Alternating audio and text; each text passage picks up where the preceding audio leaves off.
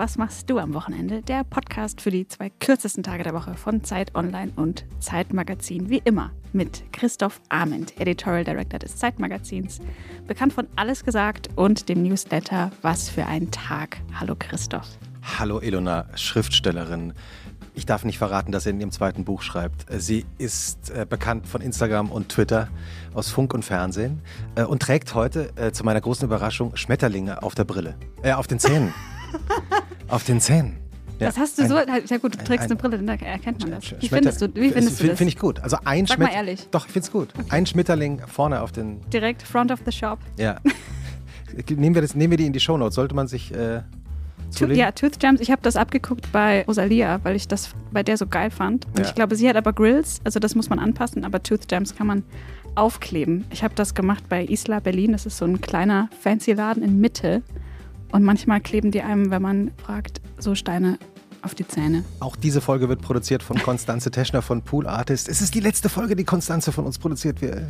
aber wie Freddy Quinn gesagt hat, Mädchen kommen bald wieder. Ja? Falls ihr Kritik habt, Lob habt, Wünsche habt, Gästewünsche habt, Lifehacks habt für das Wochenende, schreibt uns an wochenende.zeit.de. Die interessantesten Abenteuer von euch kommen in den Freitags-Newsletter von Was für ein Tag. Abonniert ihn im Internet. So ist es. Und wir begrüßen heute einen Gast, der, ja, wie soll ich sagen, eine der großen Legenden des deutschen Fernsehens ist. Er, ähm, er, ist, für, er ist für viele immer noch und für immer Mr. Tagesthemen.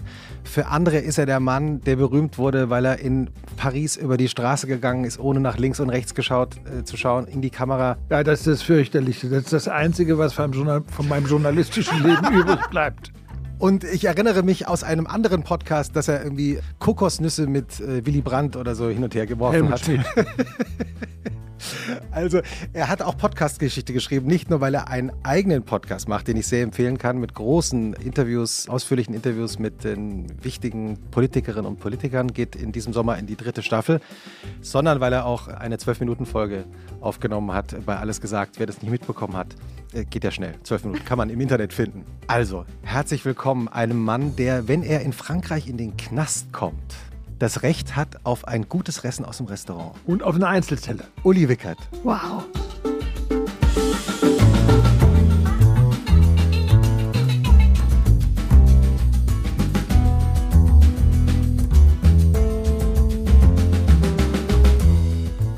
Einzelzelle und, und man darf sich dann das Restaurant also auch selber Ja, man muss da bezahlen, nicht? Man sagt okay. dann bitte, Delivio, bitte bringt hierher Austern, großes Steak mit Sauce Poivre oder sowas. Das wäre das, was du dir aussuchen würdest? Naja, das kommt drauf an, wann. Ne? Also mittags, dann hat man den, wahrscheinlich schon mal den Rundgang im Hof gehabt, da im Gefängnis. Ne? Ja. Dann sagt man jetzt, oh, jetzt was Ordentliches zu essen. Finde ich zum Beispiel Steak au Poivre Saignon natürlich mit ordentlichen Pommes frites. Nicht schlecht und schön Salat. Was für einen Wein würdest du dazu trinken? Ich vermute schon, dass ich einen Bordeaux nehmen würde. Hängt ein bisschen von der Jahreszeit ab. Wenn es sehr heiß ist, dann würde ich vielleicht einen Bourgogne nehmen oder einen Chinon, leicht gekühlt. Christoph nickt wissend. Nein, nein, ich äh, nicke nur sozusagen notierend. ähm, trinkst, trinkst du eigentlich, wir, wir, nähern uns ja also dem, dem Sommer, trinkst du eigentlich auch kalten Rotwein im Sommer? Ja, also Chinon äh, ja, und Bourgogne, das sind Weine, die man kühlt. Und das ist ganz angenehm. Also, weil, wenn ich, wenn es jetzt sehr heiß ist, würde ich keinen Bordeaux nehmen. Mhm. Das wäre mir viel zu schwer. Und dann nimmt man, und wenn man dann keinen Rosé nimmt, dann so einen gekühlten roten, das ist was Angenehmes. Ich habe jetzt schon wieder Sachen gelernt. Also von mir aus können wir auch nach zwölf Minuten. wir haben noch nicht mal zwölf. Der Bildungspodcast zum Wochenende. Man kann es noch mehr lernen. also, ich glaube auch. Wie immer fängt unser Wochenend-Podcast ja damit an, dass die Schriftstellerin hier im Raum. Die andere äh, genau, Schriftstellerin. Äh, die sich überlegt hat und recherchiert hat, Uli, wie dein Wochenende wohl aussieht. Gut, hören ähm, wir uns mal an. Das hören wir uns jetzt mal an. Schmetterlinge sind gut auf den Zähnen. Danke, das ist schade, dass man die im Podcast. Ich weiß nicht, wie ist das? Stört das beim Knutschen? Hm, nee. Das kann man so nicht sagen. Naja, vielleicht den anderen. Bisher keine Beschwerden gekriegt. Okay. Uli stellt die besten Fragen. berühmt, berühmt, berühmtes, berühmte Interview, falls ihr es nicht kennt, vor, der eigentlichen, vor dem eigentlichen Interview mit Wolfgang Schäuble. Legendär. Da, da ging es auch um, worum ging es eigentlich da? Die Krawatte? Oder? Nee, es ging darum, dass ich mit ihm einfach irgendwas reden musste, was nicht mit dem Thema des Interviews für den Tagesthemen zu tun hat, dann redet man rum. Und es ist so, bei ihm war der Hintergrund noch nicht richtig gestanzt und dann redeten wir erstmal über unsere blauen Hemden. Und ich habe dann behauptet, meinen seien besser und dann fragt er mich, äh, haben Sie abgenommen, Herr Wickert? Naja, also das soll man, man kann sich auf YouTube angucken. und jetzt Ilona Hartmann. Eine kleine Anweisung in die Regie, wenn ich so ein bisschen beschwingt französische Musik unten drunter, außenrum. Geil. Ich glaube, Ulrich Wickert blättert gerne mit offenen Augen in der Zeitung oder mit geschlossenen Augen in Erinnerungen oder manchmal auch andersrum, aber das darf niemand wissen. Wenn in Hamburg schönes Wetter ist, also sagen wir mal Nieselregen und nur leichte Böen, lässt es sich am Wochenende auch gut auf dem Balkon oder im Parkcafé aushalten. Nichts zu erleben, was eine Nachrichtenmeldung wert wäre, dafür sind doch Wochenenden wie geschaffen. Und es ist ja nun auch so, dass in einem Haushalt mit Kindern noch einiges an Unterhaltungsprogramm veranstaltet werden muss. Aus bekannten Gründen darf Ulrich Wickert keine Verkehrserziehung vornehmen. Aber Geschichten aus New York, Tokio und Paris sind ja auch schon mal nicht so schlecht. Zum Ausklang eines Sams und Sonntages dann ein gutes Glas Rotwein für einen angenehmen Abend und eine geruhsame Nacht. Ah, die geruhsame Nacht. Mhm. Kannst, du das, kannst du das einmal auch für unsere Hörerinnen sagen? Vielleicht am Schluss. Ja. Vielleicht macht es am Schluss. Genau, das ist ein gutes, gutes Schlusswort. Aber ich kann auch erzählen, wie es dazu gekommen ist. Bitte. Zu Geruhsam. Das ist ja ein merkwürdiges Wort eigentlich. Rufen mir manchmal Leute im Zug noch nach. Ach, Herr Wickert, eine geruhsame Nacht. morgens um neun. Morgens um neun. Als ich bei den Tagesthemen anfing, was ja wirklich ewig her ist, das war 1991, hörten die Tagesthemen, hörte das Programm der ARD auf, in dem um halb eins oder sowas die Tagesthemen nochmal wiederholt wurden. Man muss sich das vorstellen, eine aktuelle Sendung von halb elf abends oder um halb eins wiederholt. Man muss Und, unserem jüngeren Publikum kurz erklären, es gab damals noch so analoges, man hat damals, also die allermeisten Menschen haben damals, alle Menschen haben damals Fernsehen analog geschaut. Also genau, das konnte man sich gar nicht im Internet angucken. Es gab gar keine Mediathek. Und es so, gab auch noch nicht so viel Realität, dass man 24 Stunden Film Nein, und da konnte. gab es danach den Farbbalken. Und jetzt eines Tages beschloss also die ARD, wir senden die ganze Nacht durch. Und dann schrieb mir jemand einen Brief und sagte, Herr Wickert, das ist alles furchtbar. Jetzt wünscht uns keiner mehr eine gute Nacht. Und es kommt da, die ganze Zeit wird gesendet. Und dann habe ich gedacht, weil ich meiner Sekretärin gesagt hatte, damals nannte man diese Leute noch Sekretärin, die jetzt heute Assistentinnen sind. Also habe ich meiner damaligen Assistentin gesagt, pass auf, normale Briefe kriegen eine Formelantwort. Aber wenn jemand was Vernünftiges schreibt, vorliegen. Und dann kam das auf meinen Tisch und dann sage ich, wenn einer das schreibt, denken ein paar mehr Leute das. Und dann habe ich gesagt, wie können wir dem Menschen helfen? Also wenn die Sendung Tagesthemen fertig ist, damals kam dann Beckmann zum Beispiel montags als Talkshow, sage ich, da kann ich ja nicht sagen, also gute Nacht. Also wird Beckmann schon sauer sein, weil die Leute sollen ja noch wach bleiben. Also Beckmann, der, der Markus Lanz der äh, 90er. Ja, ja. und da kann man, also muss man sagen, angenehmen Abend. Aber der Mann will ja, dass man ihm eine gute Nacht wünscht. Er will ja ruhen. Er will, er will ja, ja, ruhen. Und dann habe ich aber auch gesagt, man kann jetzt nicht gute Nacht sagen nach einer Sendung, wo furchtbare Dinge vorkamen. Also damals war das der Bürgerkrieg in Jugoslawien oder sowas. Und ähm, das waren ziemlich ähnlich schreckliche Bilder, wie wir sie jetzt aus der Ukraine sehen. Und dann habe ich hin und her überlegt und ich hatte mir damals im Büro wirklich Lexika und ein paar klassische Literatursachen, Rilke, Faust und sowas hinlegen lassen, einfach um nachzugucken, wenn man mal eine Anregung braucht. Und dann blätterte ich in all diesen Dingen rum und dann fand ich das Wort geruhsam. Und da habe ich gesagt, Mensch, das passt. Das ist so aus der Postkutschenzeit und habe das dann benutzt.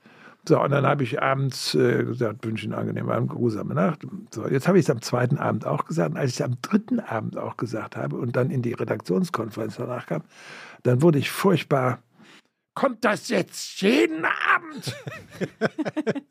also habe ich es mal zwei Abende sein lassen, dann habe ich es wieder eingeführt.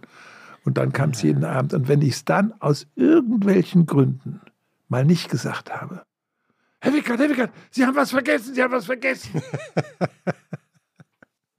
Eine geruhsame Nacht.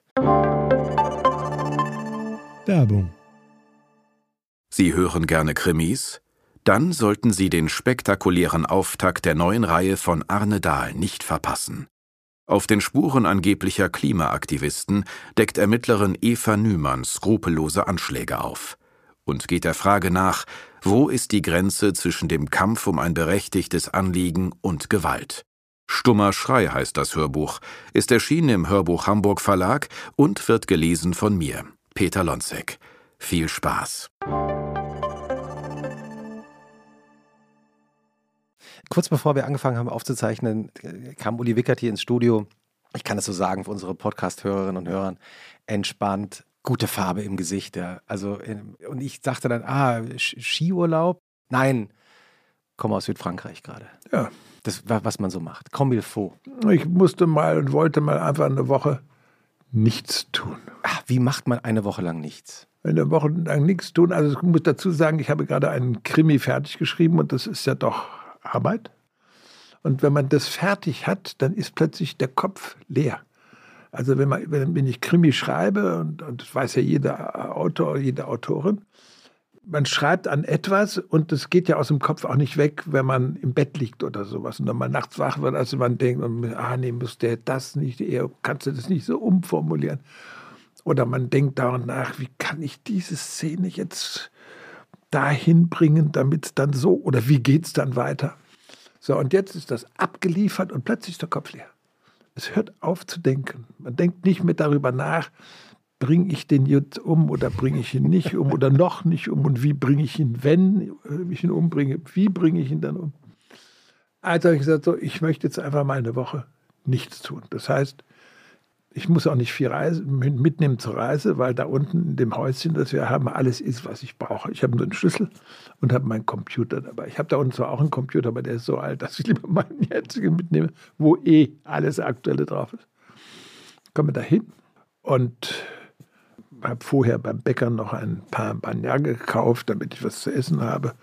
Und dann gucke ich mir alles an und dann vielleicht gehe ich dann einkaufen und dann gehe ich, ich habe da ganz viele Bücher, die ich noch nicht gelesen habe, die ich einfach mitnehme darunter, wo ich sage, vielleicht liest du die mal. Und dann gehe ich rum und gucke, worauf, wonach ist mir jetzt eigentlich.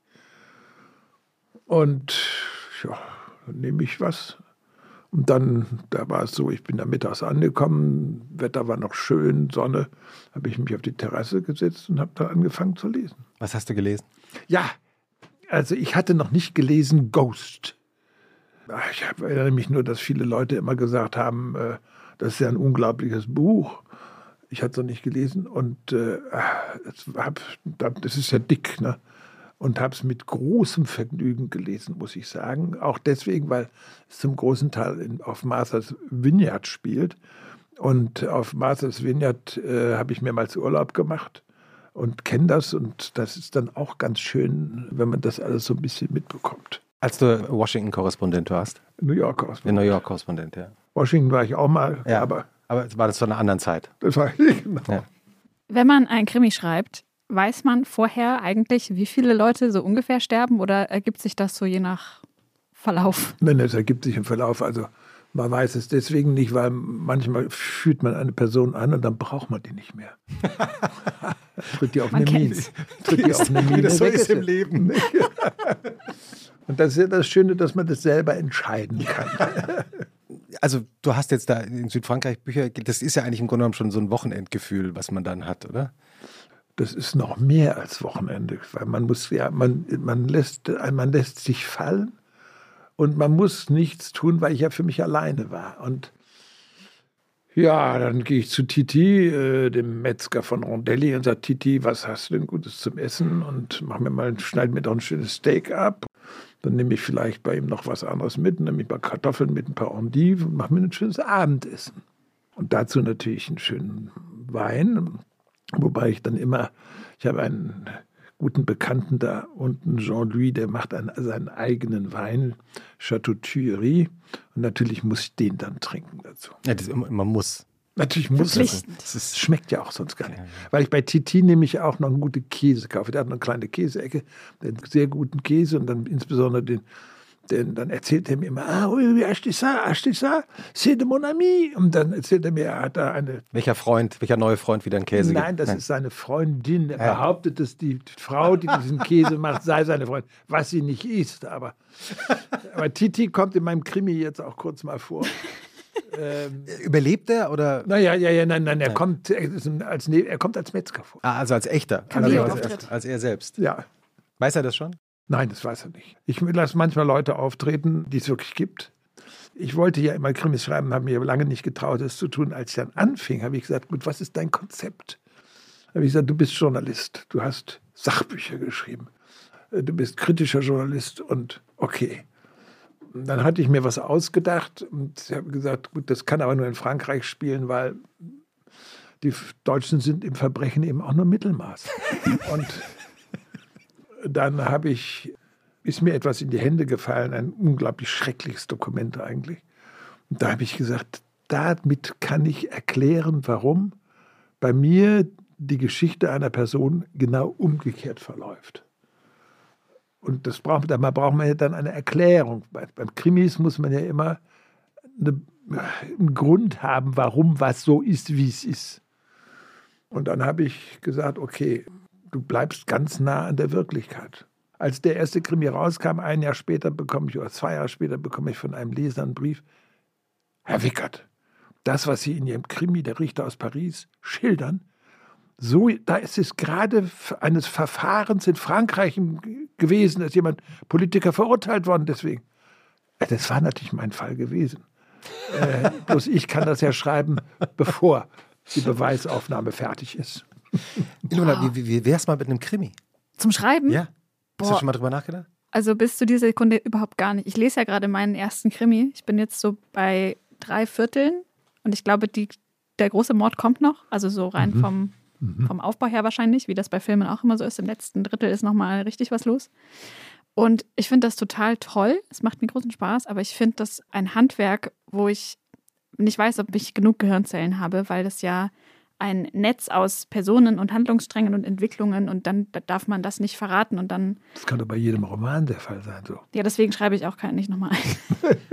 Aber äh, Uli, hast du, so äh, hast du vielleicht einen Tipp, wie man, wie man, wie Ilona so ein, so ein Krimi angehen könnte? Vielleicht einen kleinen, eleganten Mord irgendwo einbauen. Nee, man braucht keine Morde. Nee? Nein, nein, man braucht keine, man kann ja Betrügerei Sterbe, machen. Oder, ja, das finde ich gut. So ein Kunstraub oder sowas finde ich ganz Zum gut. Beispiel, ja, gibt es genug Vor hm? Vorbilder. Ja. Muss ja nur in Berlin oder Nicht, äh, Dresden. Oder, oder aber ein, ein Kunstfälscher. Oh ja. Hm. Nicht, der dann auffällt. Gibt es auch wieder ganz genug Beispiele. Un unglaublicher Fall des Wiener Künstlers Christian Rosa, der in Amerika jetzt in Haft sitzt, der langjährige Assistent war von Shep Pettibone, also das ist jetzt eine echte mhm. Geschichte.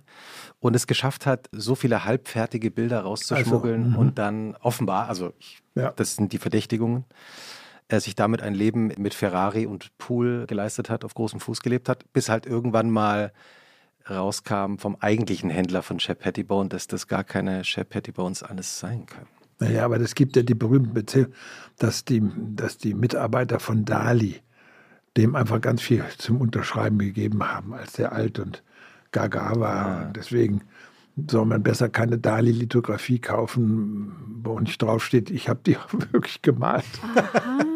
Das ist auch ein wertvoller Tipp. Das ist, ich muss jetzt direkt reingrätschen mit meinem ersten Tipp, weil es einfach zu gut zum Thema passt. Bitte. Ich glaube, wir kommen in diesem Gespräch nicht nochmal näher da dran.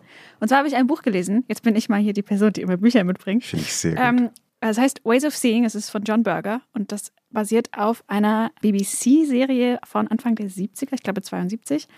Und in diesem Buch geht es um Kunstkritik und Kunstbetrachtung und am Ende auch ein bisschen um Lebensbetrachtung. Also es ist auch immer sehr philosophisch, es sind sehr viele Bilder drin und wenn es äh, da draußen Leute gibt, die manchmal im Museum stehen und sich dann auch nicht so sicher sind, was jetzt davon allem zu halten ist, empfehle ich schwer dieses Buch, weil es auf eine sehr anschauliche und auch sprachlich schöne Weise Kunst und wie man darauf blickt und blicken kann und was noch so zu bedenken gibt in der Reflexion darüber, nahe bringt. Es ist auf Englisch und das hat mir sehr die Augen geöffnet. Gibt es, glaube ich, auch auf Deutsch.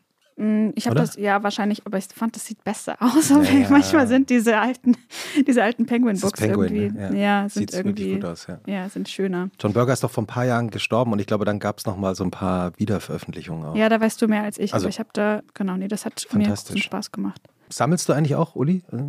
Sammeln? Ja. Briefmarken oder was? Ja, nur ja, Kunst, Bilder? Ich habe gerne Kunst. Ich habe auch ein paar sehr schöne Bilder, die mir gefallen mhm. oder uns gefallen. Ja ich würde mich nicht als Sammler bezeichnen. Also bei Sammler sind ja Leute, die, ich muss jetzt das noch haben, ich muss jetzt das noch haben. Und insofern habe ich ein paar Sachen auch, die aus meiner der Geschichte meiner Biografie ist. Mhm. Zum Beispiel habe ich ein Spraybild. Das wird so. Also ein, ein Graffito. Naja, gut, wenn, naja, ein Pochoir. Pochoir, ich erkläre gleich, warum das kein Graffito ist, sondern ein Pochoir mhm. ist. Klingt auch gleich viel besser. Das ist von einem Franzosen namens Black. B-L-E-K, das ist ein Künstlername.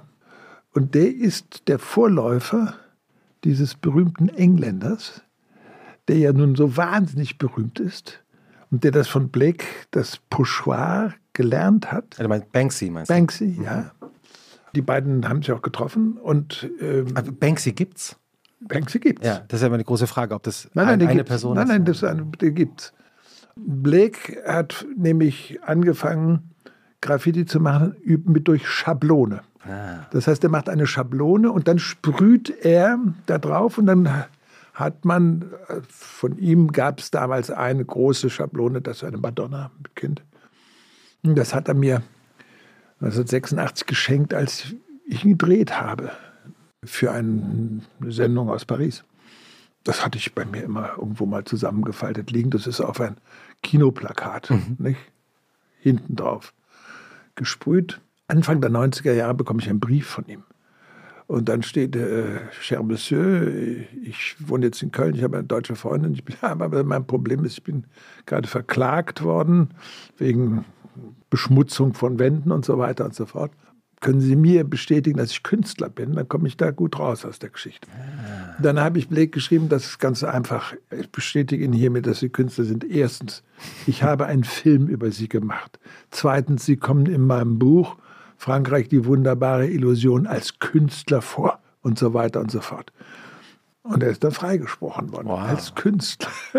Und das habe ich bei mir zum Beispiel wunderbar gerahmt, was ein Problem war, weil man dafür so ein großes Glas braucht und ein großes, aber das ist etwas, wo ich sagen würde, das ist nicht als Sammlung, aber manche Leute würden sagen, Mensch, der sammelt den Vorgänger von Bansky. Ich habe auch eines Tages, also ich bin ein großer Fan zum Beispiel von, der hat so die, die, die Bischöfe mit aufgerissenem Mund gemalt und also äh, Bacon. Francis, Francis Bacon. Bacon. Ich bin ein großer Fan von Francis Bacon. Und irgendwann hatte ich bei Dem Francis Bacon geht so wie dir. Da sagt man am Ende, das ist der, der hat diese Bischöfe mit dem aufgerissenen Mund gemalt. Uli Wickert ist doch der, der über die Straße in Paris gegangen ist. Ich fand den immer unglaublich. Und irgendwann hatte ich, da war ich schon hier in Hamburg bei den Tagesthemen, hatte aber noch eine Wand, wo ich immer gesagt da muss was sein. Und dann habe ich gesagt, Bacon, Bacon.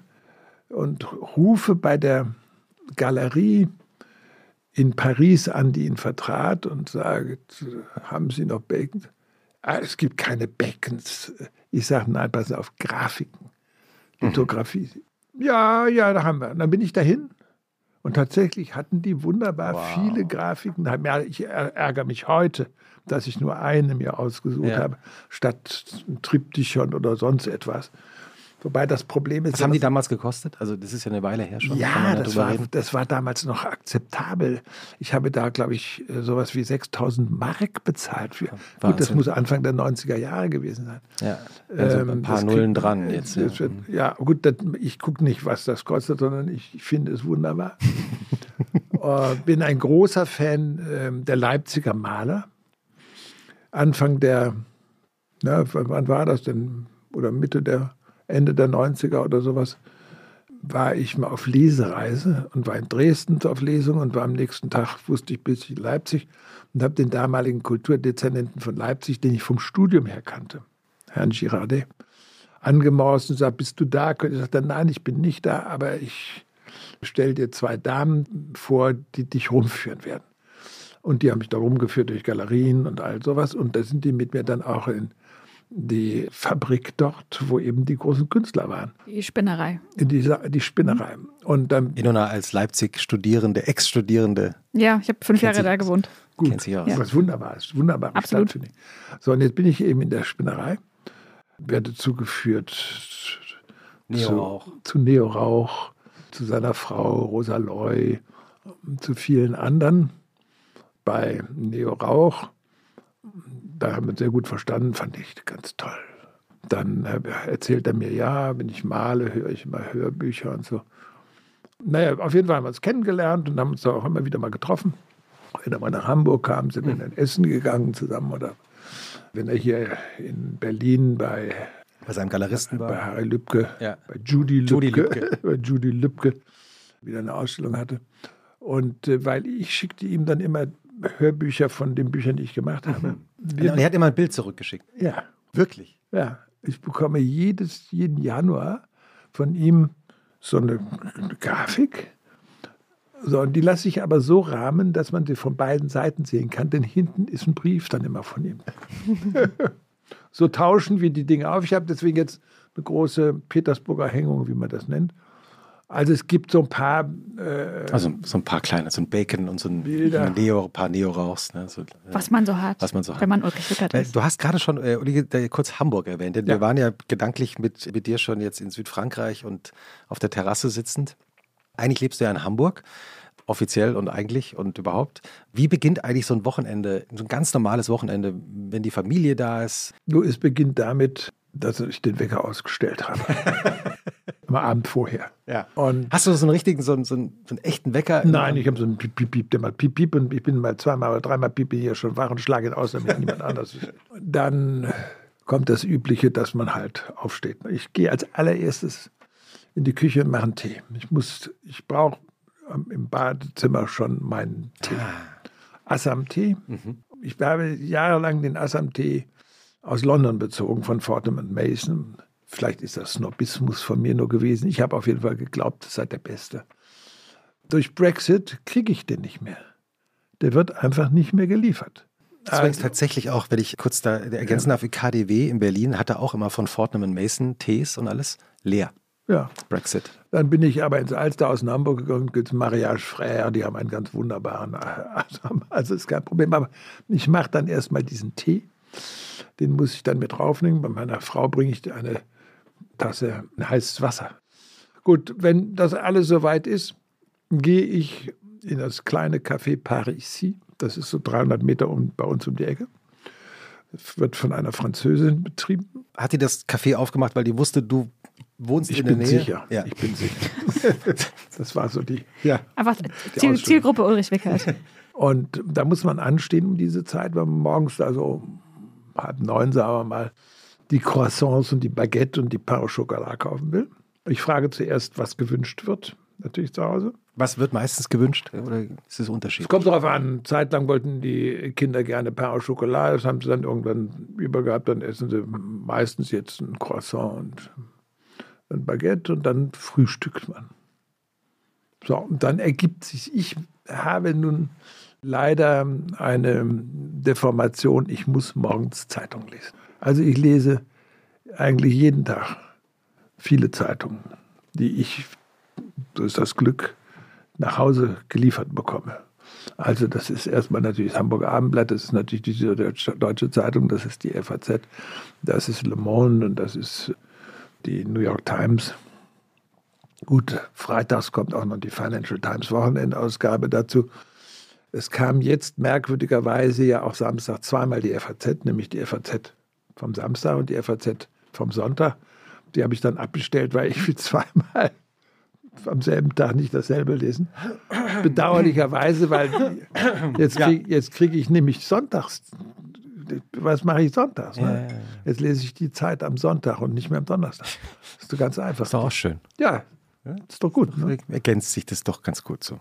So, und dann beschließt man, was macht man. Gibt es viele Möglichkeiten. Was ist so, so, so was, was, du besonders gerne machst dann so am, am Samstag? Was sind, da sind wir so am Samstag frühen Nachmittag jetzt ungefähr? Ja, man muss ja dann, wichtig ist ja auch, dass man isst, ist, mittags isst. Ne? Ja. Ist, so ist es auch schon ganz wichtig, aber Bon, und nachmittags, man kann, kommt dann darauf an, ob es Hamburger Wetter ist, dann sagt man, okay, kannst doch nicht rausgehen oder ob es mal richtig schönes Wetter ist. Wobei mich, als ich nach Hamburg gezogen bin, aus Paris kommend und dann montags in die Redaktion ging und alle sagten, das war aber doch ein schönes Wochenendwetter.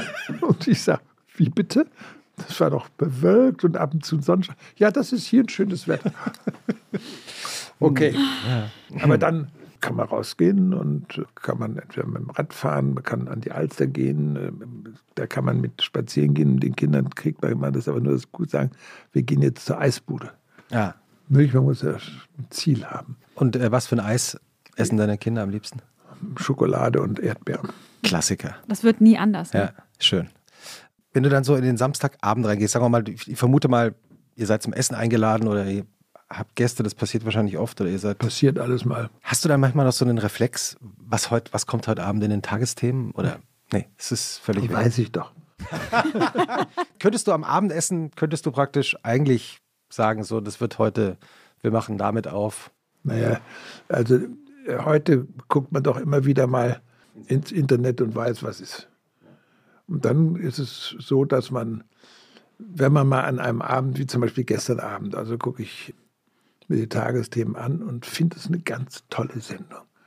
Also eine besonders gute Sendung, weil ich beim heute schon in den letzten Tagen, das war so, ja, moralisieren, das wollte ich jetzt mir nicht mehr angucken, sondern dann haben die eine ganz tolle Sendung gemacht.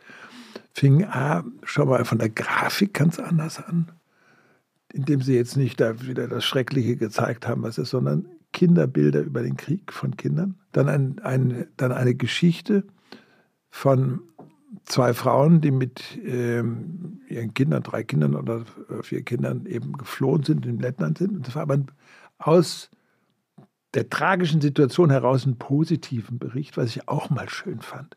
Und dann haben sie etwas gemacht, das fand ich genial. Ein 16-jähriges Mädchen den Kommentar sprechen. Ja. Und die war gut. Ja. Die war richtig gut. Da hat man gesagt, Mensch, wünscht man sich manchmal von diesen erwachsenen Herrschaften auch so klar, so offen, so. Da hat man gesagt, hat mir hingehört und da war, da hat man gesagt, richtig schön. Ja, ohne erstens, zweitens, drittens. Ja, und meine Meinung ist. Vielleicht sollten wir, ja, mehr, mehr 16-Jährige. Ja, das war richtig gut. Also da habe ich gesagt, Mensch, das ist so, wo ich dann kurz denke, jetzt schreibst du denen, habe ich gesagt, nein, das lässt du bitte schön sein, bist jetzt nicht wieder der große Opa, der sagt, weil wie du das findest, aber. Dafür gibt es doch diesen kleinen Podcast hier. Genau. Oder? Ja. Das ist doch irgendwie eine gute. Ich sehe so einen Zettel vor dir liegen, Uli. Also du, ja, ähm, da hast du dir handschriftliche Notizen gemacht, so fast. Naja, weißt du, das Problem ist ja, dass ihr mir gesagt habt, ich soll ganz viele Sachen mir ausdenken. Ja. Dann habe ich gesagt, also was sind die Dinge, die ihr mich fragen könnt? Weil das die üblichen Fragen sind, die Intellektuellen. Sie stellen A, Bücher, B, was guckst du an Serien oder sowas, ne? Und dann habe ich mir so ein paar Sachen mal aufgeschrieben. Du hast jetzt gerade, du hast jetzt gerade, das muss man für unsere Zuhörerinnen und Zuhörer sagen, das gemacht, was wir von dir als Tagesthemenmoderator auch immer kannten. Du hast äh, einen Finger kurz angefeuchtet an der, an der Zunge und hast dann das Blatt Papier umgedreht. Das ist so, so sah man dich Jahre auch, wenn du, wenn du in einem Studio deinen Zettel umgedreht hast. Old habits die hard. Na gut, eben. Dazu muss ich erstmal zwei sagen. Es gibt ja zwei Arten von Büchern, die man lesen kann. Fiction, also erfundene Erzählungen geschrieben, Romane, oder man kann Sachbücher lesen. Und das Prinzip bei mir ist, es muss mich unterhalten. Also auch bei Sachbüchern. Sachbücher müssen mich auch unterhalten. Das können komplizierte Sachen sein, aber sie müssen meine Neugier befriedigen. Dann unterhält mich das. Und das bedeutet aber auch, dass wenn ich ein Buch lese, also ich habe gerade von Robert Harris gesprochen, als ich Ghost gelesen habe von dir, nachdem ich das fertig hatte, habe ich gesagt, der schreibt so toll. Die Auflösung hinten, die ist auch so genial gut. Da gibt es doch noch, habe ich nicht noch was von dem? Munich, habe ich von dem noch. Dann habe ich gesagt, das liest du. Und dann habe ich das auch gelesen. Da hat wieder auch hinten so ganz klein der Gag, der, die Auflösung, aber die ist richtig gut, ja. Wir müssen kurz einordnen, Munich ist jetzt auch gerade verfilmt worden ja. mit Jeremy Irons erzählt eben nicht, wie, wie man so erst denkt, die Olympischen Spiele von 72, also, nein, nein, nein, das sondern ist 1938. Chamberlain und Daladier treffen sich mit Hitler. Aber die Geschichte ist eigentlich die Leute, die die begleiten und so weiter. Aber es ist ein, ein wunderbarer Roman und auch die Auflösung. Und er schreibt einfach gut. So, und Also das für mich, es muss mich unterhalten. Und ich lese viel und gerne amerikanische Literatur, französische Literatur, weil ich mich da, weil ich da Dinge finde, die mir gut gefallen und die ich in der deutschen Literatur nicht finde. Mhm. Dazu muss ich sagen, ich bin ein ganz großer Fan der amerikanischen auch Erzählkultur. Dort wird ja sehr viel über Dialog erzählt. Und bei uns ist, kann man manchmal 20, 30 Seiten Bleiwüste haben, bevor wieder mal ein Dialog kommt. Insofern lese ich auch bei, bei den Franzosen, da gibt es eine Autorin, die ist sehr alt, aber die ist eigentlich in Deutschland jetzt erst vor ein paar Jahren entdeckt worden, Annie Ernaux. Also großartige Autorin. Äh, ich habe sie auch kennengelernt, ah, ja? weil wir sie bei der Akademie de Berlin, die ist hier in Paris, die sozusagen das deutsch-französische Kulturleben etwas begleitet, ihr den Prix de l'Académie de Berlin gegeben haben vor einiger Zeit. Und das ist einfach unglaublich spannend, wie die Leben beschreibt. Das kommt alles aus ihr, aber es ist unglaublich spannend. Welches Buch äh, von ihr empfiehlst du? Das erste also hieß, glaube ich, Die Frau. Ne? Ja, aber die, es gibt die Jahre, es gibt Erinnerungen eines Mädchens. Ja, genau. Auf, das ist, oder Der Platz, es gibt noch mehrere mhm. oder so, aber die sind alle, die empfehle ich alle. Es liest sich so leicht, aber es ist, es ist toll, was sie schildert, wie sie schildert das Leben zum Beispiel eines jungen Mädchens. Es gibt dann ein anderes Buch, also ich habe in der letzten Zeit viele französische Bücher gelesen von Marine Diaye, Die Rache ist mein. Das ist gerade jetzt, glaube ich, im letzten Jahr rausgekommen. Und die hatte vorher hatte die, die Chefin geschrieben, dass, da ging es um eine Köchin, das Leben einer Köchin und kreisliche Geschichten auch. Was ich mit, mit großem Vergnügen dann bis vor bis ein paar, das kann auch zwei Jahre oder drei sein, gelesen habe, ein Buch, das in Frankreich Riesenwelle geschlagen hat. Das ist, heißt Ma Familia Grande. Das ist von Camille Kouchner geschrieben. Und die schildert da drin, wie ihr Stiefvater ihren Zwillingsbruder sexuell missbraucht. Was sie da beschreibt, dieses gesamte, die um, dieses gesamte Umfeld, ja, mhm. wo in den 60er, 70er Jahren die große Familie immer zusammen zu vielen, vielen, vielen Leuten auf einem Gelände in Südfrankreich Urlaub machen und dann auch die, die, ihre Mutter immer zu den Kindern, zu den Mädchen sagt, sag mal, mit wem hast du es denn? Hast du schon mal jetzt und so? Also und dann liegen die da immer mit nackten Brüsten rum und so weiter. Also die schildert, dass es eine unglaubliche mhm. Sexualität in der gesamten Gesellschaft gab. Mhm. So, das Problem ist, äh, das Buch erscheint und der Stiefvater, äh, renommierter Professor an der École äh, Sciences Po und weiß nicht, wo, was auch immer, der ist jetzt entlarvt und muss von allen Ämtern zurücktreten. Und nicht nur er, sondern auch die, die das wussten, weil alle wussten es eigentlich. Also es, aber das ist spannend, weil es etwas über die Gesellschaft erzählt. Mhm. Also das ist nicht so, dass, dass man jetzt sagt, äh, hier wird jemand entlarvt, sondern es zeigt etwas über eine, eine Zeit. Eine Zeit ja. Finde ich unglaublich spannend. Und das sind so Bücher, die mir Spaß machen. Und da gibt es für mich einen deutschen Autor, den ich unglaublich gerne lese. Aus Leipzig kommt er, Clemens Meyer. Ah ja. Ich finde, mhm. Clemens Meyer ist ein großer deutscher Autor, der leider zu wenig schreibt. Ich weiß auch nicht, ob er genügend gewürdigt bei uns äh, wird, weil das ist einer, der einen unglaublich scharfen Blick hat. Auch Dinge lange erstmal bei sich glaube ich, hin und her wälzt, bis er, bis er schreibt. Es gibt einen Erzählband, der heißt Gewalten. Das ist unglaublich, mit welcher Präzision er da Dinge sieht. Gewalt. Hat er die Hooligan-Szene auch beschrieben? Genau. Also, ja, der, da, gut, das ist dann. Das ist ein anderer Ich glaube, sein erster Roman, der ist Im Stein, heißt er, glaube ich. Mhm. Dann gibt es eins, die stillen Trabanten. Das sind aber auch, das sind auch Szenen einfach, der beschreibt Dinge in der DDR. Im Stein ist wirklich so ein Leipzig-Roman. Aber der beschreibt Dinge, die einem auch plötzlich klar machen, was muss jemand empfinden, der in der DDR aufgewachsen ist und jetzt da lebt. Und dann kommen die ganzen Westdeutschen und verkaufen den schlechte Autos und kaufen den die, die antiken Möbel ab oder sowas. Jetzt habe ich gerade vor kurzem ein Buch gelesen, das heißt Die Nullerjahre. Das ist ein Buch, das ich auch nur jedem empfehlen kann. Das ist von einem so einem Musiker, der ist aber auch aufgewachsen, eben hier in den Nullerjahren war er so 14. Und äh, das war eben in DDR-Ort, wo er beschreibt, wie man in den, diesen Plattenbauten dann auch als Erwachsener und als Kinder quasi vergammelt und wie dann da die rechtsradikalen Kinder herangezogen werden. Also es ist ein unglaublich spannendes Buch, manchmal sehr bedrückend auch, aber das kann ich wirklich nur jedem empfehlen, weil dann kapiert man erstmal, was der Westen verpennt hat, als die Einheit gekommen ist. Ja, sie haben ja alle Jugendheime geschlossen, all diese ganzen Geschichten, was man damals hätte machen müssen, alles. Man, man, sagt ja, dass die Rechtsradikalen ja überall da so leicht Fuß fassen konnten, weil die Strukturen zerstört worden waren. Das heißt, sie haben ja. selber Strukturen angeboten, ja. weil es eigentlich fast keine anderen gab ne, in ja. manchen Gegenden. Und da hätte man einfach unglaublich was machen müssen. Mhm. Da sieht man einfach, wie selbstgefällig auch der Westen gewesen mhm. ist. Also insofern, das, das Buch, das ich wirklich jedem empfehle es macht so Spaß, dir zuzuhören, auch wenn man so merkt, dass du so neugierig bist auf Themen und auch verstehen möchtest, was ist jetzt da, also Nullerjahre in der, im Osten und da in Frankreich, äh, die Milieus da und so. Ich meine, du wirst ja unglaubwürdigerweise in diesem Jahr 80. Ist das eine Zahl, mit der du dich schon beschäftigt hast? Ich, ich habe in der Vorbereitung, ich, ich, musste wirklich mehrmals na, nachgucken, als ich gedacht habe, das kann ja nicht stimmen. Das kann doch stimmt Oder? Nicht. Stimmt, stimmt doch nicht. Ja. Ja. Hat jemand sich geirrt. Das Orakel hat sich verrechnet. Hast, hast, du, hast du so ein gefühltes Alter? Also wenn du sozusagen in dich reinhaust und denkst, wie alt fühlst du dich? Naja, das ist interessant. Natürlich war jetzt in Südfrankreich, das Häuschen habe ich vor 27 Jahren gekauft. Die Gegend kenne ich noch länger. Und wenn ich mich erinnere, also vor 27 Jahren, da bin ich den Berg hinter dem Häuschen immer hochgejoggt und wenn es mhm. mir ganz besonders ging, dann nachmittags nochmal. Mhm. Und das mache ich heute nicht mehr. Also heute gehe ich zu Fuß rauf. Also nicht, damals war es auch zu Fuß.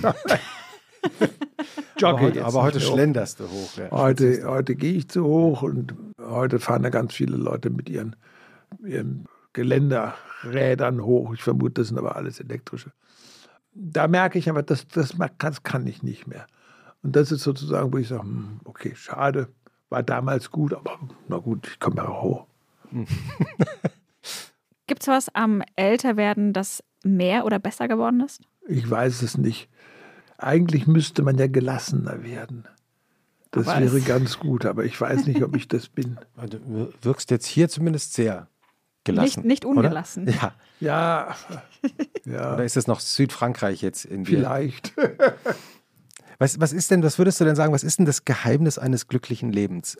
Bei mir sagen die Leute immer, du hast ja in deinem Leben Glück gehabt. Das stimmt. Ich habe Glück gehabt. Ich habe, wenn ich mir aber überlege, warum habe ich so ein wunderbares Arbeitsleben gehabt und ich definiere mich über Arbeit. Also wenn ich jetzt sage, jetzt habe ich gerade den Krimi fertig geschrieben, als ich gerade aus dem Hotel ging und dann der Pförtner sagte, Herr Wickert, äh, schönen Tag und so, nee, ich muss jetzt arbeiten. Sagte, was arbeiten? Können Sie nicht mal aufhören? Ich sage, nee, ich, das heißt arbeiten, ich mache es zum Spaß. Und ich schreibe natürlich aus Spaß ein Krimi. Und jetzt überlege ich, was machst du jetzt als nächstes? Das heißt, das ist für mich Spaß. Und ich habe immer ein Lebensmotto gehabt, äh, nie die Lust aus den Augen verlieren. Ich habe das beherzigt. Also das ist für mich auch wichtig gewesen, wenn eine Entscheidung war, was machst du beruflich? Es gab mal Zeit lang, wo ich ein bisschen genervt war mit der Situation und dann muss man sich überlegen, wie kommst du aus der Situation raus? Aber man muss dann das Richtige machen. Und ich habe immer wieder mal Anfragen gehabt, wollen sie dies oder jenes machen. Und meistens habe ich die, oder ich habe immer die richtige Entscheidung getroffen. Und das Wichtige war, dass ich einmal gelernt habe, was die richtige Entscheidung ist, als ich so Mitte 30 war und das Angebot bekam, Chefredakteur Fernsehen beim Radio Bremen zu werden. Kleiner Sender, aber mit Mitte 30, poff, schicke Sache. Ich war zweiter Mann in Paris im Studio. Bin ich also dahin gefahren, habe da mit allen Leuten gesprochen, die waren alle wahnsinnig sympathisch. Selbst der Personalrat sagt, ach, Herr Wickert, kommen Sie, kommen Sie, kommen Sie. Hm, dann bin ich zurück zum WDR und habe dann der Fernsehdirektor gesagt, na, Herr Wickert, wann gehen Sie? Ich sage, nee, nee, nee, Moment. Was ist, wie sieht meine Zukunft beim WDR aus? Dann hat er gesagt, ja, Sie haben sich mal beworben für New York, wird in anderthalb Jahren frei, kriegen Sie. Sag ich, kriege das schriftlich? Sagt er, nein, mein Wort. Gut, das war so ein alter Preuße. Und dann habe ich gesagt, das glaubst du. Und das habe ich gemacht. Und das war für mich eine ganz grundlegende Entscheidung, dass ich mich gegen die Hierarchie mhm. entschieden habe. Ich gehe nicht in die Hierarchie, wenn da wird man Fernsehdirektor, wird man und dann vielleicht auch noch mal irgendwo ein Intendant und dann langweilt man sich zu Tode. Und ich habe gesagt, ich will nicht die Reisekosten der anderen unterschreiben, sondern ich will meine Reisekosten denen schicken. Und das habe ich dann Gott sei Dank immer durchgehalten. Wobei das Lustige war, als damals war Nowotny Intendant beim WDR und er sagt, lieber Herr Wickert, wir wollen Ihnen anbieten, dass Sie den Tagesthemen moderieren. Und dann habe ich zu Herrn Nowotny gesagt, Herr Nowotny, das möchte ich gar nicht. Guckte mich groß an und sagte, wieso wollen Sie das? Sagte ich, ich habe mir so vorgestellt, das, was Sie mal gemacht haben, nämlich die, das Hauptstadtstudio in Bonn damals zu leiten, das wäre für mich das Faszinierendste, weil da hat man einen Blick, wie Macht funktioniert. Und das, möchte, das interessiert mhm. mich, da macht, das macht mich neugierig. Mhm. Ja, sagt er, da sitzt doch aber einer. Sag ich, na gut, dann mache ich eben dann doch die Tagesthemen.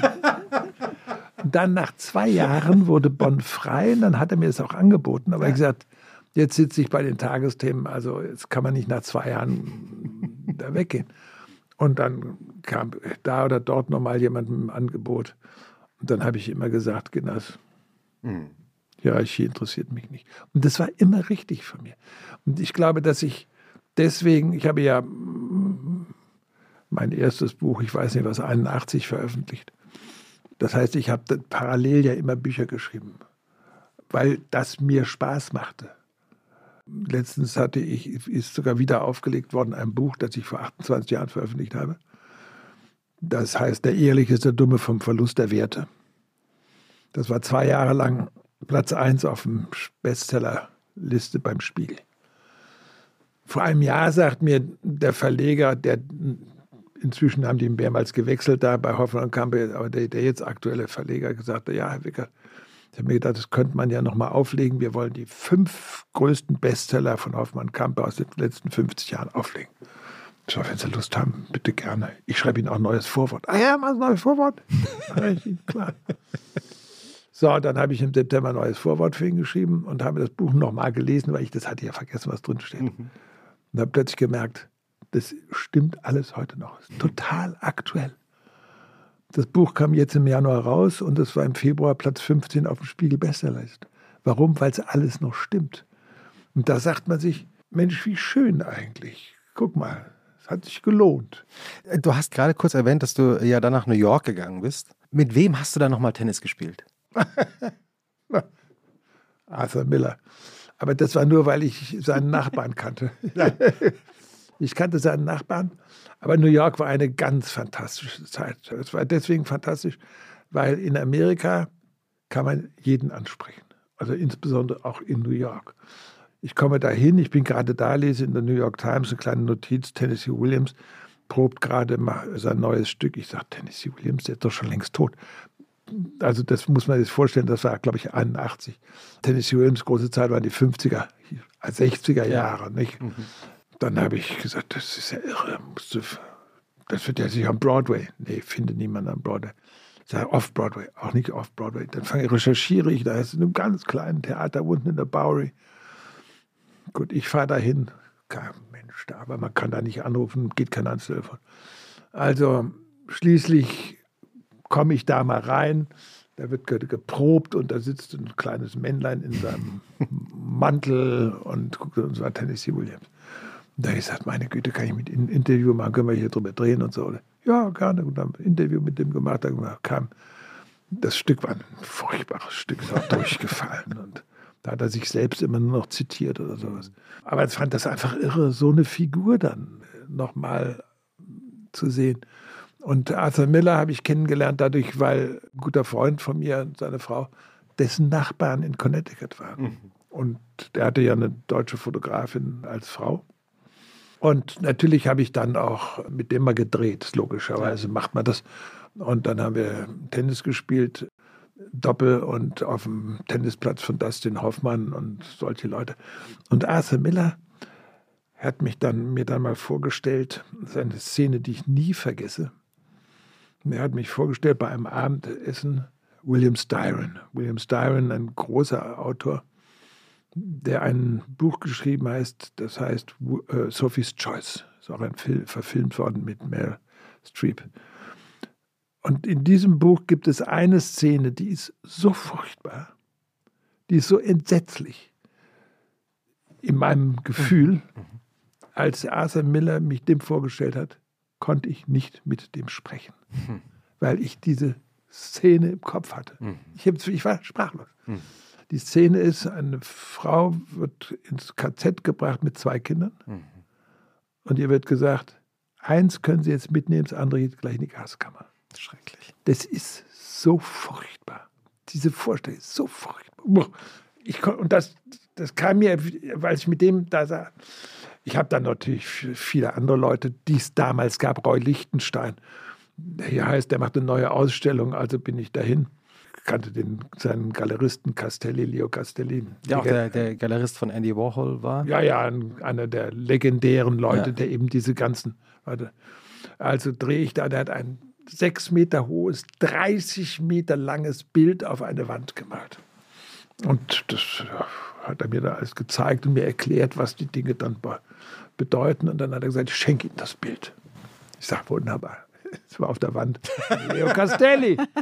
Und das Schlimme ist, als die Ausstellung vorbei war, hat Leo Castelli es wieder weiß übermalen lassen. Ah, hättest du doch die Steine gekauft. Ja, die Wand. Die Wand, ganze Wand.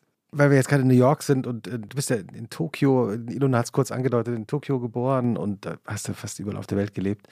Wie ist denn so dein Sonntagsgefühl jetzt? Also äh, Sonntagmorgens, ich nehme an, der Wecker. Croissants kaufen. Ja. Und dann liest, liest, du die Zeit, das haben wir schon jetzt genau. mitbekommen. Und habt ihr auch eine Sonntagsroutine mit der Familie? Wie, wie alt sind eure Zwillinge? Die sind jetzt zehn. Zehn, ja. Also natürlich gibt es Sonntags, es gibt, man überlegt dann, was, was machen wir. Also jetzt, letztens bin ich mit den Kindern mal ins Museum für Hamburger Geschichte gegangen, einfach. Mhm. Das finde ich, da gibt es den Kopf von Störtebecker. Den fast echten Kopf. Den, ja, man weiß es nicht. Wird behauptet, der sei, das sei sein Kopf. Ne? Also gut. Und ist es, also würdest du das empfehlen? Ja, natürlich. Ja. Und dann war ich mit denen im Kino. Es gibt einen Film, der heißt Der Pfad. Und das ist eine Geschichte, spielt im Dritten Reich. Das spielt da unten an, der, an den Pyrenäen. Mhm. Äh, zwischen Frankreich und äh, Spanien. Zwischen Frankreich und Spanien. Und da werden eben die Deutschen, die vor den Nazis fliehen, über den Berg geführt und dann unten kommt dann irgendein Schiff nach Amerika oder sowas. Die Geschichte ist ein Vater mit seinem Sohn.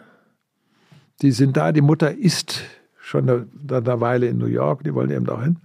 Und jetzt wollen die über diesen Pfad nehmen, aber der Vater wird erwischt und der Vater also ergibt sich den Nazis die ihn fangen, damit die, der, das Kind mit fliehen kann. Fliehen kann. Mhm. Mit Führer. Und das wurde wieder in Zeitungen beschrieben. Es war auch für Kinder und ist auch zugelassen ab null. Und als wir den dann angesehen haben, habe ich gedacht, uh, sind ja auch schon ziemlich schreckliche Situationen da drin. Mhm. Die Kinder nachher gefragt, wie fand ihr es? Ja, ja, gut. Ja, waren ein paar, paar harte Sachen drin, klar, ja, aber war gut. Äh, schade, dass der Vater am Schluss nicht mehr da ist. Und so, ja, vielleicht ist er nachgekommen. Also. Mhm.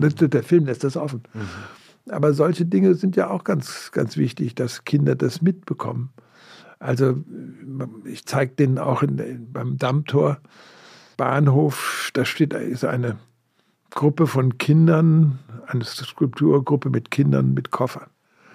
Naja, da erzähle ich Ihnen, das sind eben die Züge, die nach England gegangen sind, wo die Kinder verschickt wurden gerettet wurden. Genau. Hm. Du hast ja auch eine ältere Tochter, die, glaube ich, so 1969 geboren ist. Also, ja. Wie bist du jetzt als Vater mit den, den Zehnjährigen heute? Also, was ist das, was würdest du sagen, ist das, deine Rolle als Vater? Naja, man muss sich um die Kinder kümmern. Mhm. Man muss mit denen reden, man muss mit denen lesen, man muss mit denen ordentliche Bücher bringen und solche Sachen machen. Man muss, man muss sie halt erziehen. Aber ich finde, das ganz Wichtige ist, man muss sie zur Selbstständigkeit erziehen und man muss sie zu einem Selbstbewusstsein erziehen. Das ist ganz wichtig. Und wie macht man das? Indem man sie wie Erwachsene respektiert. Mhm. Mit denen auch so redet, dass mhm. die einfach wissen, ich werde hier ernst genommen. Ich glaube, das ist ganz wichtig. Ich habe das, wenn ich so denke, was hat mir Selbstbewusstsein in meinem Leben gegeben, gibt es zwei Erlebnisse, die ich nie vergessen habe. Das eine war, als ich 14 gewesen sein werde oder 15, da werde ich aus dem Konfirmationsunterricht rausgeschmissen, weil ich dem Pfarrer in den Mantel geholfen habe. Aber als ich ihm in den Mantel hieb, habe ich ihm den linken Ärmel zugehalten. warst, der, aber, warst, du so ein, warst du so ein frecher Teenager? Also Schelm. wahrscheinlich so ein Schelm, Schelm. Bitte nicht frech. Schelm ist besser. Ja, ist also auf jeden Fall war der so sauer, dass er meinem Vater einen Brief geschrieben hat und mir den Brief mitgegeben hat, das gibst du deinem Vater. Du bist hiermit ausgeschlossen aus dem Konfirmationstag. Dann hat mein Vater den Brief vor meinen Augen zerrissen und gesagt, Quatschkopf. das gibt einem 14-Jährigen, glaube ich, viel Mut, dass er sagt, auch ein anderer Erwachsener kann mhm. Quatschkopf sein. Das war das eine. Das zweite war, als ich studierte, ich war in Amerika, hatte das große Glück, in Amerika ein Jahr zu studieren und das war für mich auch eine gute Lektion, weil in Amerika wurden Studenten respektiert wie normale Menschen, während in Deutschland Studenten sozusagen auf die guckte der Professor mal runter. Und in Amerika haben auch Studenten einfach gesagt, wenn irgendwas nicht passt, das müssen wir diskutieren. Und dann wurde es diskutiert. Mhm. Jetzt komme ich zurück und Mitte der 60er Jahre und stellt sich heraus, da ist irgendein Professor zum Rektor gewählt worden, dem die Zeit vorgeworfen hat, er sei im Dritten Reich auf jeden Fall, hätte er den Gedanken der Nazis nahegestanden. So, dann habe ich gesagt, müssen wir diskutieren. Oh, ich war im Studentenparlament. Ja. Und habe da gleich einen Antrag gestellt. Wir müssen das diskutieren. Da haben die erstmal alle zugestimmt. Wir müssen das diskutieren. Aber dann wollte kein Professor mit uns studieren, äh, diskutieren. Und es hieß, es gibt keinen Hörsaal, der zur Verfügung steht. In der Mensa, nein, in der Mensa ist auch nichts. Und es gab so einen Druck auf die Studenten, dass sie dann gesagt haben, also ja, sag mal, willst du das wirklich weitertreiben? Willst du hier noch studieren und willst du hier das Examen machen und so? Also ich habe den ganzen Mechanismus, wie das unterdrückt wurde, die Diskussion dann in einem großen Artikel in der Frankfurter Rundschau veröffentlicht, weil das ist das, was man als Student damals las. So, und jetzt wird das veröffentlicht. Woche oder so als später kriege ich, komme ich, wo ich über ich gerade bin, in Erster. Ich war Hiwi bei Bracher beim Institut für politische Wissenschaften und überall, wo ich hinkam, du sollst sofort den Dekan Wolfgang Schmidt anrufen von der Philosophischen Fakultät kannte den Mann nicht. Ich hatte mit dem überhaupt nichts zu tun. Ich war bei, als Jurist eingeschrieben. Ja. Also ich rufe den an, Herr Wickert, Herr Wickert, wir müssen uns dringend sehen, aber nicht hier in der Universität. Kommen Sie heute Mittag um fünf, Nachmittag um fünf zu mir nach Hause. Wie im Krimi. Wie im Krimi. Ich komme also zu dem Nachmittag um fünf nach Hause. Dann ist das wirklich so eine Karikatur einer, einer gelehrten Wohnung, nur Bücher bis unter die Decke an den Wänden. Dann komme ich, setze ich mich dann mit dem dahin. Und er hat einen Tee, dann haben wir Tee getrunken und dann sagt der Herr Wickert, folgendes ist passiert. Im Senat ist der Antrag gestellt worden, sie von der Uni zu werfen, weil sie den Ruf der Universität mit diesem Artikel beschmutzt haben. Ich habe daraufhin gesagt, wenn das passiert, was wir im Dritten Reich gemacht haben, was wir im 19. Jahrhundert gemacht haben, dann trete ich als Dekan zurück und veröffentliche alles im Spiegel. Und hier ist das Manuskript, das habe ich in der letzten Nacht geschrieben. Man muss ja auch wirklich zur zeitlichen Einordnung nochmal sagen, Hitler-Deutschland, das Dritte Reich, das sogenannte, war erst 20 Jahre her zu dem Zeitpunkt. Ja. Also das ist so, wie wenn heute, wenn wir heute von dem Jahr 2000 reden würden. Ja. Und daraufhin haben die gesagt, nee, um Gottes Willen, ganz ruhig und haben das, haben mich nicht von der Uni geworfen. Dass so jemand sich für mich einsetzt, mhm. wo ich von den sozusagen schon von den Studentenparlamentariern gebasht wurde, dass ich hier was machen wollte und das habe ich gesagt, Mensch. Hm, fantastisch. Du kannst aber, und dann, dann habe ich natürlich immer weiter geguckt, was passiert an der Universität. Da haben wir festgestellt, dass der Leiter des Luftfahrtmedizinischen Instituts ein Mann gewesen ist, der Menschenversuche in KZs mit Mengele gemacht hat. Das muss man sich vorstellen. Das wurde dann diskutiert, er musste das, den Job dann doch schon abgeben, aber er blieb dann Berater bei der Lufthansa. Man darf nicht vergessen, was für eine Zeit das damals gewesen ist. Ne? Da war, saßen in den ganzen Gerichten ja doch die Nazis, da saßen die im Bundestag zum Teil, in der FDP-Fraktion, der Herr Achenbach und sowas. Also das war eine Zeit, wo man dann doch mutig wurde, wenn man so eine Unterstützung bekam. Und es gibt Selbstbewusstsein. Werbung. Wie geht es weiter mit der Europäischen Union? Präsidentschaftswahlen in den USA, EU-Parlamentswahlen, geopolitische Krisen und wirtschaftliche Schwierigkeiten. Wir suchen Lösungen für diese Herausforderungen. Am 19. und 20. März auf der digitalen Europakonferenz von Handelsblatt, Die Zeit, Tagesspiegel und Wirtschaftswoche. Über die Zukunft Europas sprechen wir mit Bundeskanzler Olaf Scholz, Wirtschaftsminister Robert Habeck und vielen mehr. Kostenlose Anmeldung unter europe20xx.de. Wenn man merkt, Eltern, also in dem Fall dein Vater oder äh, ein Professor, den du bis dahin gar nicht kanntest, stehen hinter einem, mhm. auch wenn sie selber eh gar nichts davon haben, jetzt, ja. sondern sozusagen einfach nur aus, aus, einem, aus einer Grundhaltung heraus. Ja, ja ich finde, es gibt Mut mhm. es gibt Selbstbewusstsein. Mhm. Okay, ich kann. Also ich, ich, ich, könnte jetzt noch eine Stunde verlängern. Wir könnten das ganze Wochenende hier durchplaudern. Vielleicht wäre das der erste Podcast, der das ganze Wochenende das Wochen, der, der Wochenende-Podcast, wirklich. Ich habe ich hab, ähm, ich hab ja auch noch einen Tipp mitgebracht, oh, ja. nämlich äh, aus der Redaktion des Zeitmagazins. Wir machen ja jetzt auch ein, ein Magazin äh, zum Kochen, den Wochenmarkt, mhm. da wir ja heute mit einem Connoisseur heute unsere Folge aufnehmen. Und ich habe das Vergnügen, eine Gesprächsreihe zu machen mit Barbara Siebeck, der äh, Uli kennt sie, die Frau von Wolfram Siebeck, dem legendären der langjährigen, die Zeit vollgeschrieben hat. Richtig, ja. Zeit Gastronomiekritiker, eigentlich im Grunde genommen sowas wie der Marcel Reich-Ranitzky. Und der aber dafür Kochens. gesorgt hat, dass die Deutschen endlich mal ein bisschen bessere Küche gemacht haben. Ganz genau. Der ist dafür verantwortlich so gewesen. Ja, ja, wirklich in den, vor allem in den 70ern, 80ern, in die 90er Jahre hinein. Und ich rede mit ihr über ihr Leben und auch wie mit ihr Leben mit, mit Wolfram Siebeck und unterhalte mich unter anderem mit ihr darüber, als sie zum ersten Mal Austern gegessen hat. Also sie, sie erzählt, dass sie, also das steht alles in dem Interview im neuen Wochenmarktmagazin, gibt es jetzt am Kiosk, kann man alles genau nachlesen. Aber sie kommt also nach 1969, äh, sie ist 27, ist schon verheiratet, hat drei Kinder, lernt damals Wolfram Siebeck kennen, der 40 ist, auch schon verheiratet ist. Und die Siebecks laden sie nach Paris ein und dann erzählt sie, also wie sie dann nach Paris ankam. Die Siebecks wohnten in einem kleinen Hotel, gegenüber gab es eine Pension, da wohnte ich. Und dann sagt Wolfram Siebeck zu ihr, heute Abend gehen wir ins Coupole. Unser Gast nickt. Ja, die Coupole, ein legendäres Restaurant am Boulevard Montparnasse. Direkt daneben wohnte Eugene Ionesco. Und Eugene Ionesco sagte zu mir mal, da habe ich auch so mein Fässchen getrunken, guckt seine Frau an und deins auch. also die Seabecks, die Seabecks gehen also mit Freunden und Gästen ins, ins Kupol und äh, da äh, erwartete schon eine Clique von Freunden sie und die kannte sie alle nicht und plötzlich hieß es, das ist übrigens David Selznick, der Sohn des berühmten Hollywood-Produzenten David O. Selznick, also der, der mhm. vom Winde verweht und King Kong produziert hatte. Und dann sagt Barbara Siebeck, dann wurde mir ganz komisch. Ich hatte zum ersten Mal in meinem Leben eine Auster gegessen. Ich wurde fast ohnmächtig. Jemand musste mich auffangen. Alle haben mich getröstet. Das passiere einem immer bei der ersten Auster, das sei normal. Das hat mich beruhigt und es ging mir gleich besser. Und dann frage ich sie, und seitdem ist Ihnen auch nie wieder schlecht geworden mit Austern? Nein, denn ich habe seit diesem Tag keine mehr gegessen. Wie, wie, ist es mit dir und Austern? Oh, ich liebe Austern. Ja. Ich liebe Austern. Überhaupt, es gibt ja, also das ist eines der schönsten Sachen, die man machen kann, ist in der Bretagne Urlaub zu machen und dann am Hafen in irgendeinem, in einem kleinen Lokal, das direkt am Hafen ist, äh, Plateau Fruit de Fruit de Mer essen mit all diesen Geschichten, die es gibt. Herrlich. Das ist allein, alleine dieses Ausatmen jetzt gerade.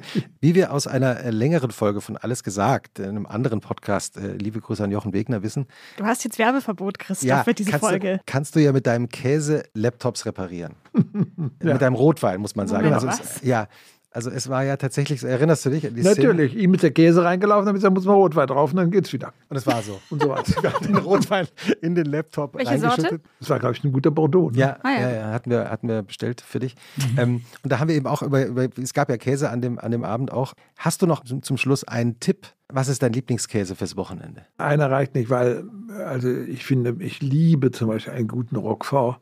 Aber das ist ein Abschlusskäse. Also das ist nicht der Käse, ein Saint-Félicien würde ich nehmen. Also ein Saint-Félicien ist ein ganz wunderbarer. Der echte Saint-Félicien wird ja aus Kuhmilch und Ziege gemacht und der muss dann aber auch ganz ordentlich fließen. Ilona, wir haben noch eine Schlussfrage. Mir ist aber gerade noch was eingefallen. Bitte. Ich bin mir jetzt nicht sicher, ob ich die Geschichte falsch zuordne, aber ich meine mich zu erinnern, eine Geschichte gelesen zu haben von einem geliehenen Auto an einem Flughafen, in dem ein Käse vergessen wurde. Richtig. Naja, das, Wie war das nochmal? Na, das war folgende Geschichte.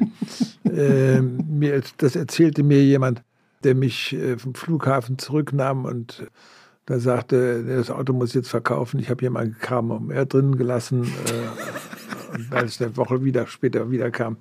Aber ich muss es verkaufen, wenn es kalt ist.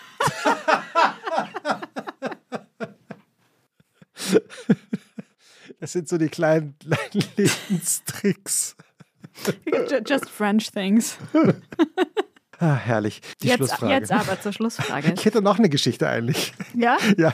Ich habe mir, mir, fällt, mir fällt nur gerade ein, Ulrich Wickert und ich waren mal auf einem Fest, wir sagen jetzt nicht auf welchem, aber auf einem Fest beide gemeinsam eingeladen und äh, wir standen vor dem Geschenketisch mit allerlei Geschenken natürlich ähm, für, das, für das beschenkte Wesen. Und dann sagte, und dann sagte Uli Wickert mir, Sie, Sie kennen den Trick. Man nimmt seine Visitenkarte und schiebt die in eines der ganz teuren Geschenke rein. Ach, herrlich. Ilona, hast da ist er wieder, der Schelm. Hast du die Schlussfrage für unseren Schelm? Die hätte ich jetzt fast vergessen, aber nein, ich habe sie noch parat. Was findest du schlimmer, in Anführungszeichen, Sonntagnachmittag oder Montag ganz früh? Weder noch. Das ist ein glücklicher Mensch, der so eine Antwort gibt. Was findest du schöner? Ach, das beides schön. Montag, Montag früh kann doch auch richtig gut sein. Mhm. Wenn die Sonne scheint. Noch besser. In Hamburg besonders. Mhm. Gibt's. Ich habe das Gefühl, die Sonne scheint aus unserem Gast heraus heute. Vielen Dank, dass du dir die Zeit genommen hast, dass du in unser Studio gekommen bist. Hat mir Vergnügen gemacht. Ein schönes Wochenende, Uli Wickert. Merci. Schönes Wochenende. Vous en prie.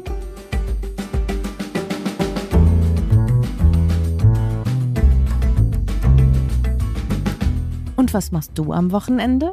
Ist ein Podcast von Zeitmagazin und Zeit Online, produziert von Pool Artists.